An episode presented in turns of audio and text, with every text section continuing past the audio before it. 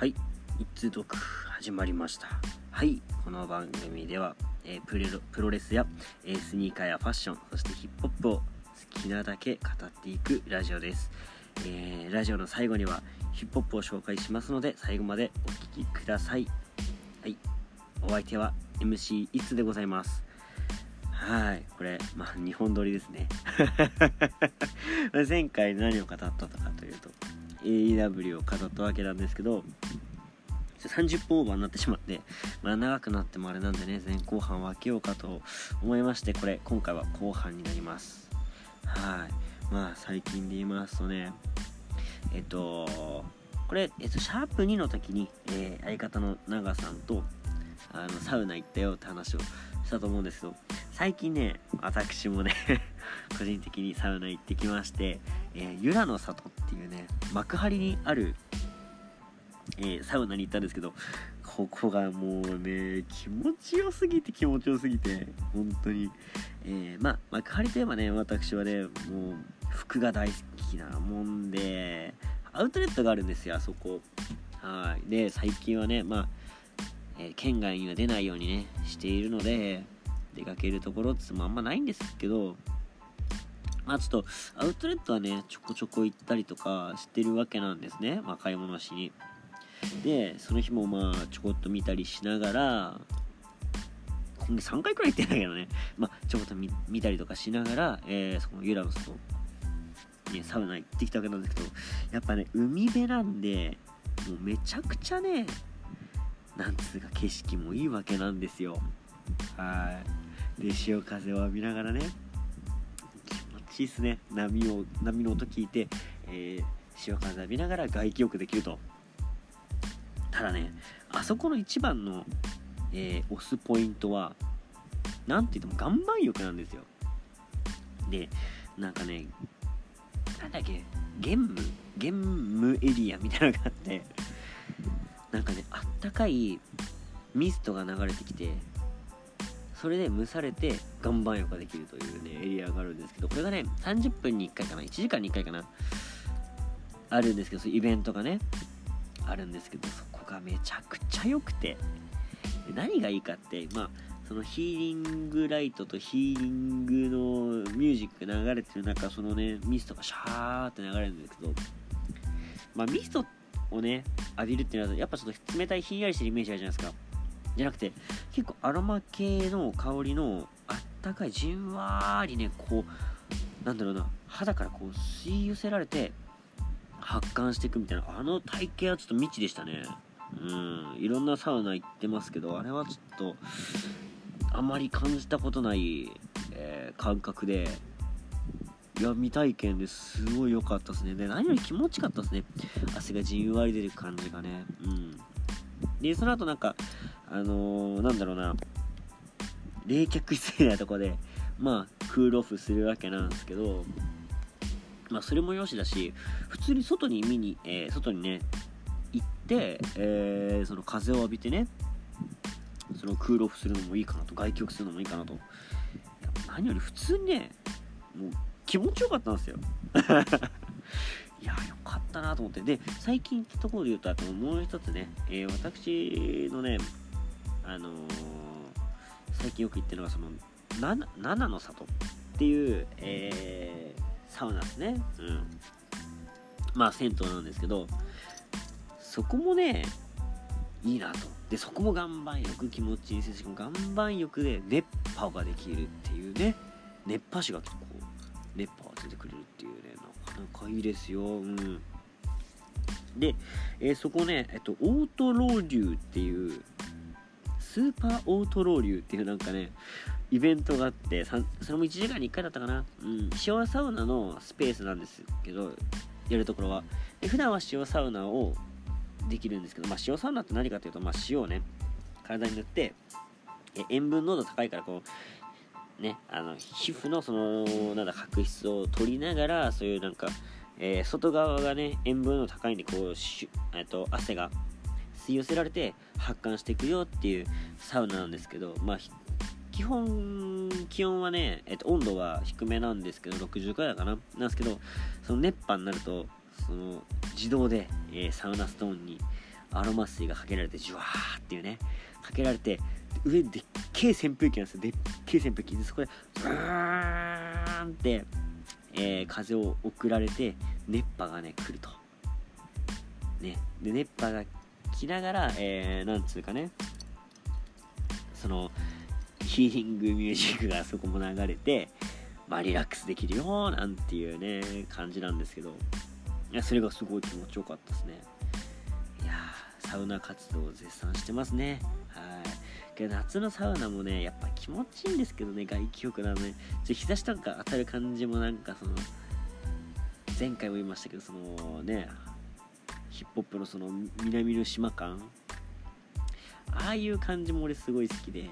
常夏常夏感って言えばよかったね。トロピカル感とか言ったけど、うん、まあ常夏感俺すごい好きなんですよ。ああいうリゾート感、うん、好きなんでこのね日差しがね夕日とかを浴びながらこのサウナでね気持ちよくなった体をこう外気浴でねっていうのがすごい好きなんですよね。うん。奈良のさ最初行った時ね夕立来てねそのあと雷ゴロゴロっつってバーってその雨すら気持ちいいんですよサウナって もう外気浴にね雨って意外といいですねうんカラカラのね体にねこう水がね当たっていく感じがねうんまあそんなねえーサウナ変態のね、私、いつがですね、今回も AW 語っていきますよ。はい。前回ね、前編で何試合かやりま、ね、語りましたね。あ、そうそうそうそう、そういえば、前回その、ねあのなんだこのラジオの番組番組をちょっと変えようかなとか思っててねちょっと考えようかなとか思ってたんですけどまあぜひぜひねあの まだまだつうかねこれあの連続で撮ってるんであれなんですけどちょっと募集しつつなんですけどこれなんかさまたロゴとか作ってあのこの全力シューティングスターのロゴも私が作って一応まあやってるわけなんですけどねあのー私のそのなんつうかショップ？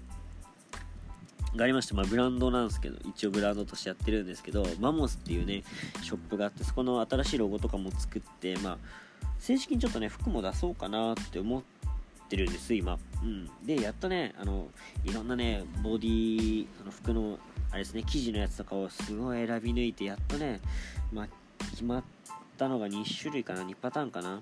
まあそれとそのあのなんだプリントのあれの感じの風合いとかを見てまた決めるやつがすごい一からね服作るの大変なんですね。うん。もう適当になんか既存なるねあの服に適当になんかこうね写真とか注文してパパパってやってもらうのは簡単なんですけども自分からその印刷プリントもやろうと今計画しててやばいでしょ？変態でしょ？服好きになりすぎるとね本当そのプリントとかも自分でプリントの材料とかをね研究したりとかね服のその生地とかを研究したりしだしますからね、うん、で一応自分なりにその究極の1枚というかねを作って販売しようかなとバモスね。でなんとなくちょっと目処が立ってきてもうじき発売できそうかなと。遅えよって感じなんですけど、うん、できそうかなって感じなんで。でそういうロゴとかも作ってるんでねあのー、新しいその番組のねあれを作った日にはその服も出そうかななんて思ってるんですけどあのね服を本当はね大量に、えー、そのボディの服を注文して、えー、作る予定だったんですけど急遽ね3万円飛んでしまいまして 3万円で何買ったのと。ね、散々アウトレットの話したからアウトレットで買ったのかなと。もちろんアウトレットでね、買おうと思ってたものを我慢したんですよ。その時は。我慢したんですけど、もうね、シュプリーム、シュプリームっすよ。もう俺はシュプリーム離れ完全にしたと思ったんですけど、この前ちょっとそそられるパーカーがあって買ってしまいました。ね、3万3万。高えよって。ね。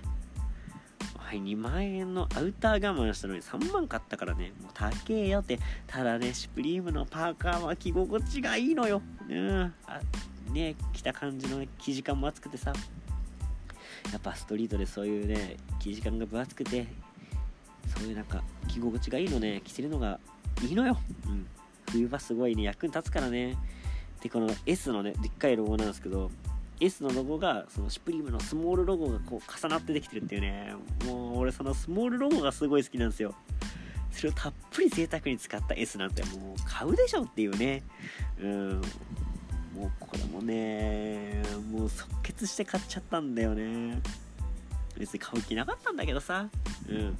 なんでまたね、えー、服を作る予算がなくなってしまいましたのでね、えー 作るのはまだ先になるかと思いますけど。できた日にはねこの番組で、えー、紹介しますよと。はい。まあそんな感じで、えー、ちょっとオープニング長くなりました。は いね。ここからね今日取り直して、えー、AW えっ、とオールアウト、えー、2020ですね。はい。後半いきます。はい。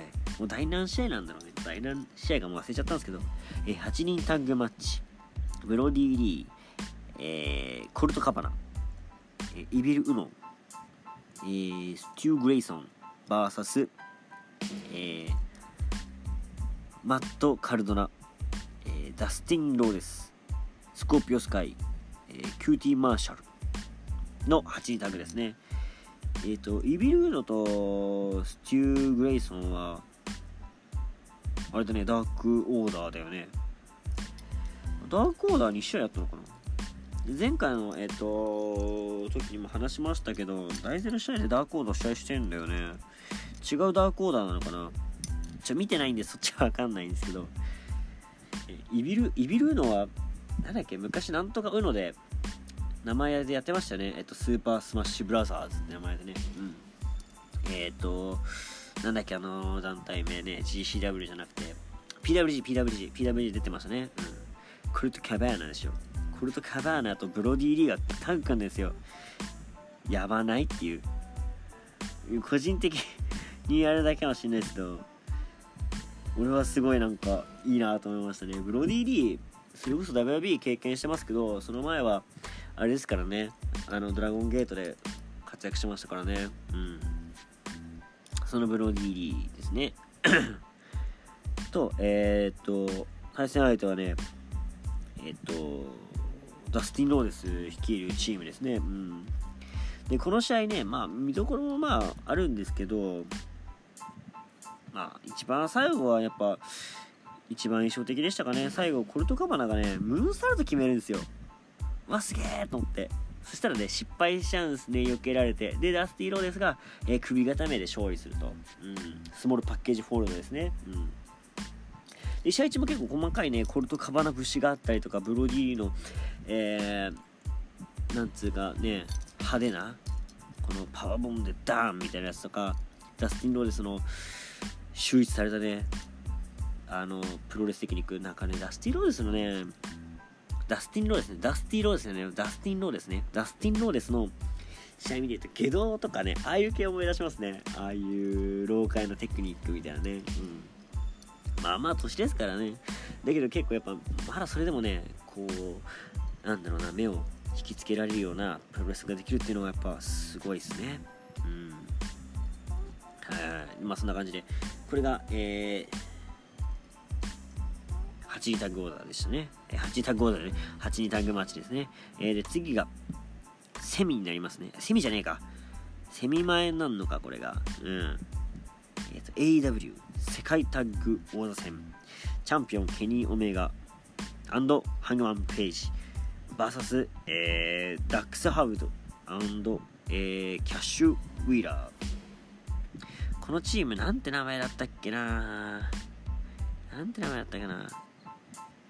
なんかあのー、なんだっけ？F、えー、なんて名前だったっけな？昔 WB で活躍してたですねこのダックス・ハウトとキャッシュ・ウィーラーああその時の名前もね出たらねあれだったんですけどね忘れちゃったな。WB で活躍しましたね。はい。対ケニオメがハングマンページなんですよだから新日本で活躍してたえー、2人が今はね AW のチャンピオンとなって対戦相手はその WB で活躍したと。でもね WB っぽくなかったんですよこの2人。結構、あのー、老快なタッグワークとか使う選手だったんですけど、あんま WB でいないじゃないですか。で、NX でもタッグ王座になったんですけど、あのー、なんだ、後ろにさ、あのー、クラッシュパンケーキというか、あの、なんつうんだっけ、あの、技。フラッシュ、えっ、と、なんだっけ、フラッグジャップの要領で持ち上げて、そこに、あのー、コードブリーカーするっていう技があるんですけどこれ得意にしてた選手ね、うん、でやっぱその WB の中でもそういうローカルのテクニックでもうタッグワークがもう一流の2人。みたいな感じでやっぱでもケニー・オメガとハングマン・ページってやっぱどうしてもタッグというよりかはまあシングルでの2人が勝ってったみたいなイメージだったんでここどうなるかなと思ってたんです。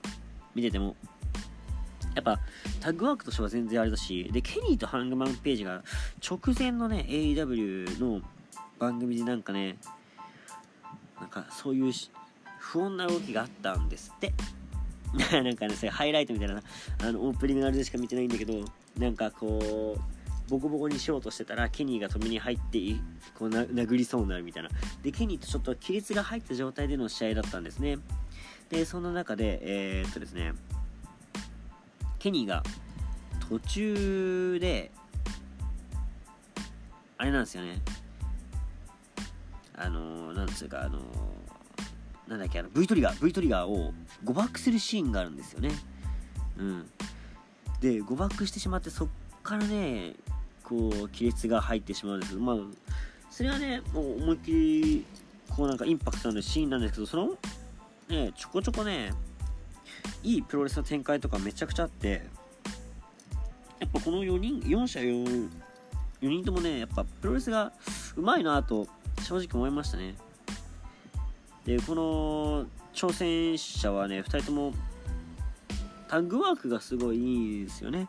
で膝攻めとかが得意してであのななんつうんだろうなあの肩車してダブルインパクト式のあのブルードキングヘッドロックとかね決めたりしてすげえなと思ったり、えー、ハングマンページがブロックバスターをなだれ式でやったりとかね。でハングマンページめちゃくちゃ良くなったよと思いません？新日本で上がった時よりもやっぱ AW で活躍した時の方が動けるしやっぱそのなんつうかプロレスのこのテンポ感みたいなのがすごいキャッチーで見てて面白いっすよね。うん。見てて見心地がいいというかうん。でケニーも結構同じようなテンポ感で試合進める、まあ、ハイテンポなねレスラーなんでちょっとそっち合わせてたかもしんないですけどなんか見てて面白かったですね。うん。なんかタッグとして機能してる感じもあったんですけどで、そこでね、えー、あ、FTR か、FTR ってタッグチームだったんだね。うん。で、FTR が、えーと、最終的には その V トリガーの仲間れからですね、えー、ハングマンページがそう要は膝切り食らってダウンしてるところを持ち上げて、えー、スパイクパイドライバー、えっと、マインドブリーカーっていう技名でやってみたんですけど、スパイクパイドライバーって言われたり、えっと、なんていうっけ、あの、日本でさ、よく、えっと、ハイジャック式パイルドライバーとか言うよね。あの、パイルドライバーしてる選手を上から、えー、ジャンプして足を掴んで、こう、力を加えるっていうね、パイドライバーですね。この技選ぶあたりもなんか渋いよね。日本のオールドプロレスを見てる感じがするよね。あの、長州とさ、長州がよくやってなかった？これ。うん。俺の印象ではさ、長州とさ、健介がやってるイメージなんですけどね。このハイジャックパイドライバーね。うん。まあそんな感じで。それをね決めてえー、最終的にはね一発目決めてスリーカウント入る直前でハングマンページが返すんですよ。うん。で返してもう一発食らうんですよ。連続で2連発食らってなんと AW 王座えっと陥落というね。いや、びっくりですね。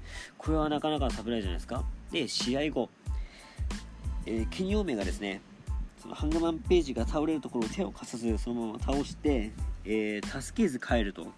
ちょっとふてくされた感じでね、缶ビール蹴っ飛ばしたりとかしてね、そのふてくされて帰ると。はい。いや、ここどうなるのかなっていうね。やっとなんかタッグチームとしてなんかいい感じだなと思ったんですけど、えー、ここで亀裂が入ってしまうというね感じでした。はいいや今後のねこのタッグの動向も気になりますね。うん。はい。で続きましてですね。これがセミファイナルマッチセミですね。えっ、ー、と試合名がですねミモザヘイミモザメイヘイル、えー、ごめんなさい。ミモザメイヘムマッチ。ミモザメイヘム。ミモザヘイメイヘムマッチ。はい。クリス・ジェリコ VS オレンジ・キャシティ。えどんな試合と？え、っとですね。えー、リングの両サイド横にですね、えー、ミモザプール。これオレンジジュースなのかな？オレンジキャシティだから。オレンジジュースのプールがあると。でそこに、えー、き落とした選手が勝ちと。特殊っすね。昔でも WB でさあのうんちみたいな泥のさあのビニールプールみたいなところに落としたら負けみたいな試合とかあったからね。まあそういう感じですよ。うん。いやまた WB みたいな感じで例えるのかいっていう感じなんですけど。そのリングサイドにあったそのミモザプールに落としたら勝ちなんですね。はい。でぱオレンジキャシディ節がね今回はあんま出さずにキャシディのそのなんつうか、えー、ちゃんとしたレスリングの方が出てましたね。はい。いや俺的にはそのねそっちの方が好きなんでね全然見ててよかったっすけどやっぱあのキャシディのあの凛としたね 凛としたねあの動かないプロレスもまあ俺は好きなんで全然ね、うん、そっちも見たい感じなんですけど。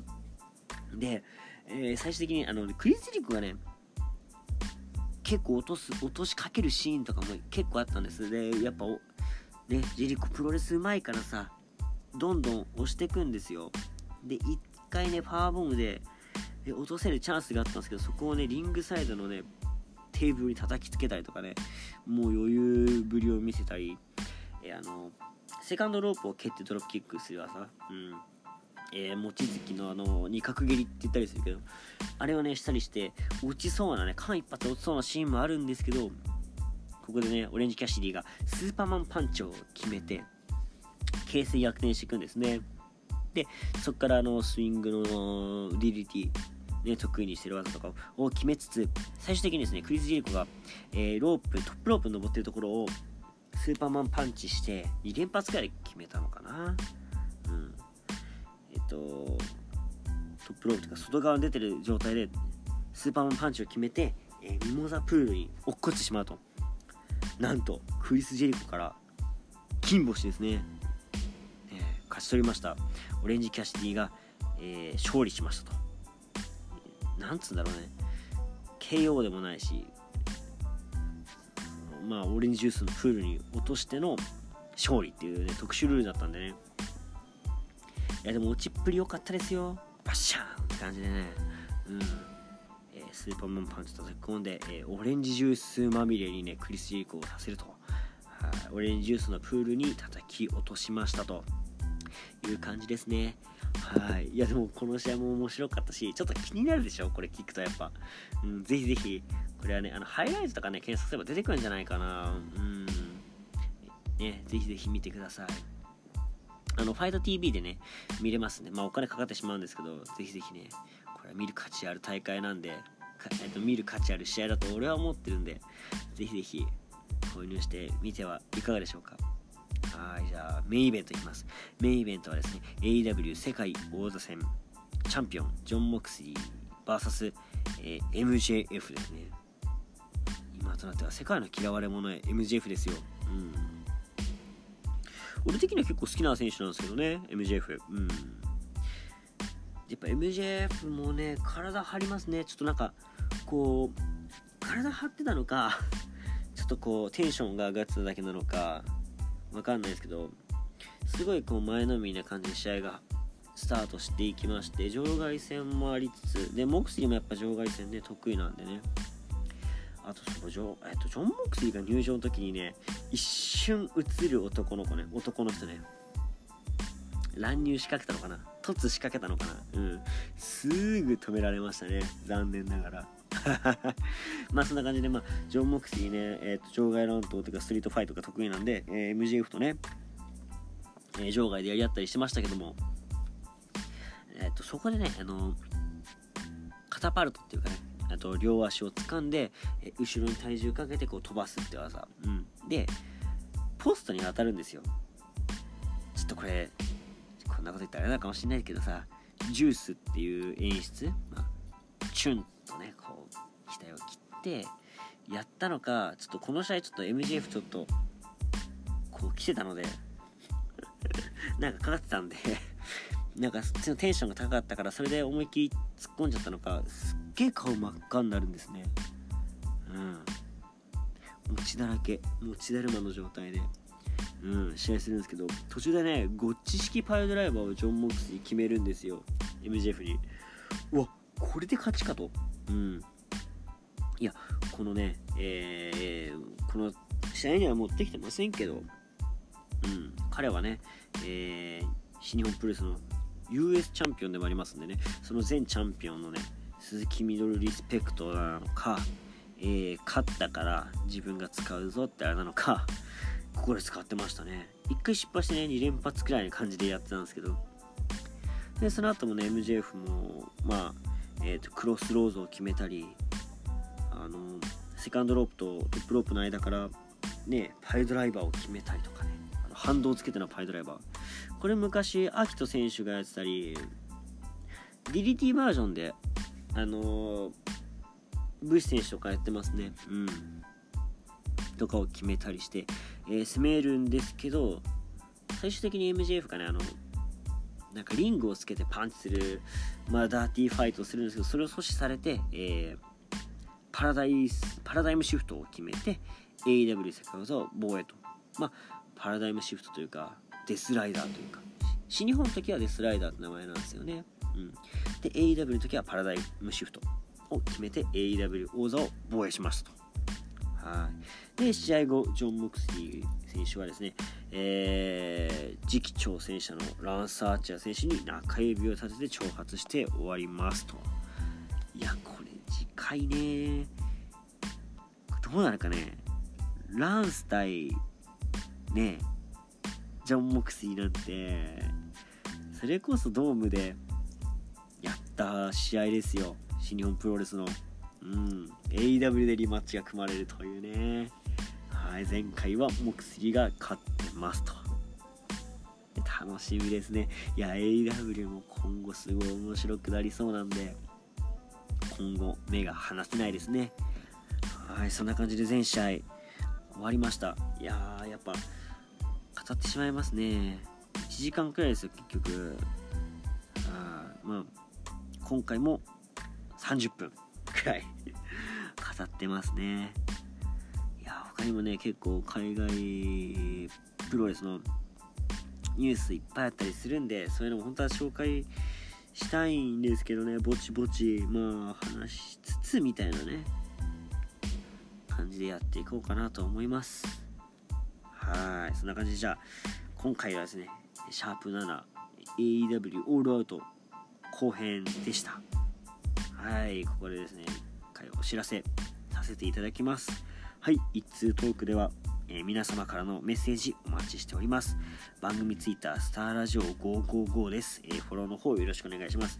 えー、私と、え相方長さんがやってるね、全力シューティングスターラジオの番組名でツイッターやってるので、そちらをですね、えー、フォローの方していただいてですね、感想をつぶやくときは、ハッシュタグ SSR555 の方をつけて、えツイートの方、よろしくお願いします。はい、そんな感じで、今回もプロレス語ってきました。はい。ではですね、えー、毎回恒例にしようとしています、ヒップホップ紹介いきましょう。はい、今回はですね、えー、オープニングでちょっとサウナのね、話をしたので、ちょっとサウナっぽい感じの、サウナっぽいというかね、常夏感といい、えー、波の感じ、うん、もあってやっぱこの夏ねぴったりのチューンが1曲あります、まあ、もちろんこのね前回紹介したハイランドに続いてこの BAD HOP の、えー、最新アルバムサードアルバムですね。サードアルバム、えー、 BAD HOP WORLD からですね1曲紹介して、えー、今回は終わりにしたいと思います。ねこれからもねいいサウナライフをね 私と一緒に過ごしていきましょうということでこの夏の感じとサウナの感じにぴったりの一曲で、えー、お別れしたいと思います。はい。それではですね、えー、 BAD HOP から、えー、サードアルバム「BAD HOP WORLD で」え、 Super Wave。